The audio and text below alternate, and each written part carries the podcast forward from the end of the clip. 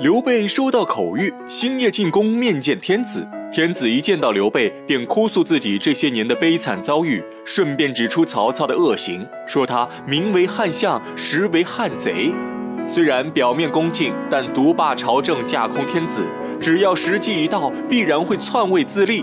说到激动处，已是泪流满面。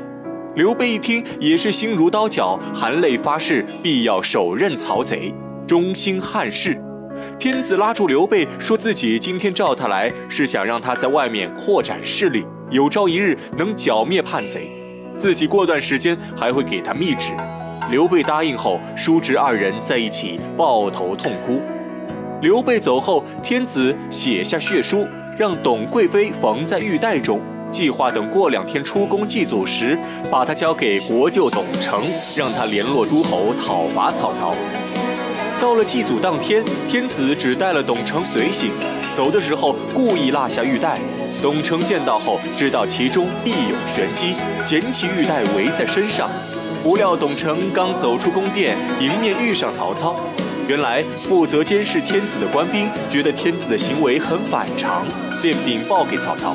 曹操急忙赶来，刚好截住董承。曹操邀请董承一起祭拜皇祖。祭拜完后，曹操问董承：“天子是不是有什么密诏传达给他？”董承忙说：“天子没和他说过任何密诏，只是赏了一副玉带。”曹操让董承把玉带解下来给他看看，结果直接围在自己身上，问董承愿不愿意把玉带转赠给他。董承只能答应。谁知曹操只是试探他的反应，看董承没有异常，又把玉带还给董承。这边刘备正在家中浇菜种地，董承拿着写诏来找他。诏书里写的还是老一套，大意就是让刘备集结忠义之士，起兵剿贼。刘备含泪奉诏，董承刚走，曹操就派人来召见刘备。刘备赶紧往脸上抹了两把泥土，跟着许褚去见曹操。曹操一见刘备，就说他在家干了一件大事，以为自己不知道吗？刘备面色平淡不惊，问曹操指的是。曹操哈哈一笑，说他一个堂堂的皇叔，居然像农夫一样种菜。刘备这才放下心来。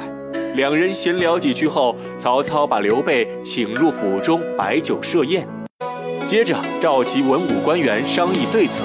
有人建议曹操与袁绍议和，谋士荀彧却出面反对，建议曹操和袁绍决战。同时提出著名的十胜十败论，这个在正史里是郭嘉说的，这里稍做了一些改动。曹操听完后信心大增，决定亲率二十万大军迎战袁绍。董承知道消息后，立刻禀告天子，天子大喜。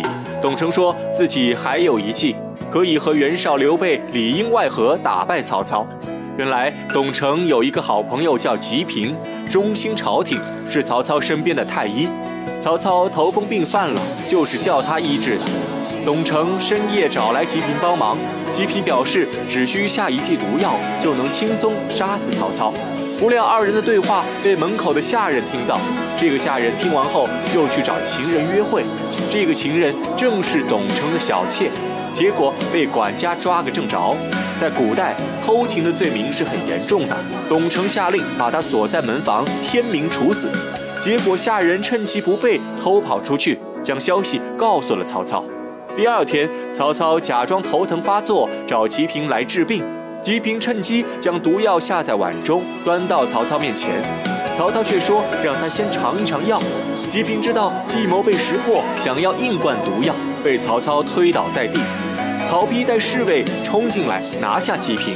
曹操问吉平幕后主使是谁，吉平不肯说。曹操让把吉平拖下去严刑拷问。这边曹操下令请董承来赴宴，董承推说自己病了不能喝酒。曹操表示自己正好有一副灵丹妙药，让手下拿上来。结果拖上来的正是被折磨到不成人形的吉平。欲知后事如何，且听下回分解。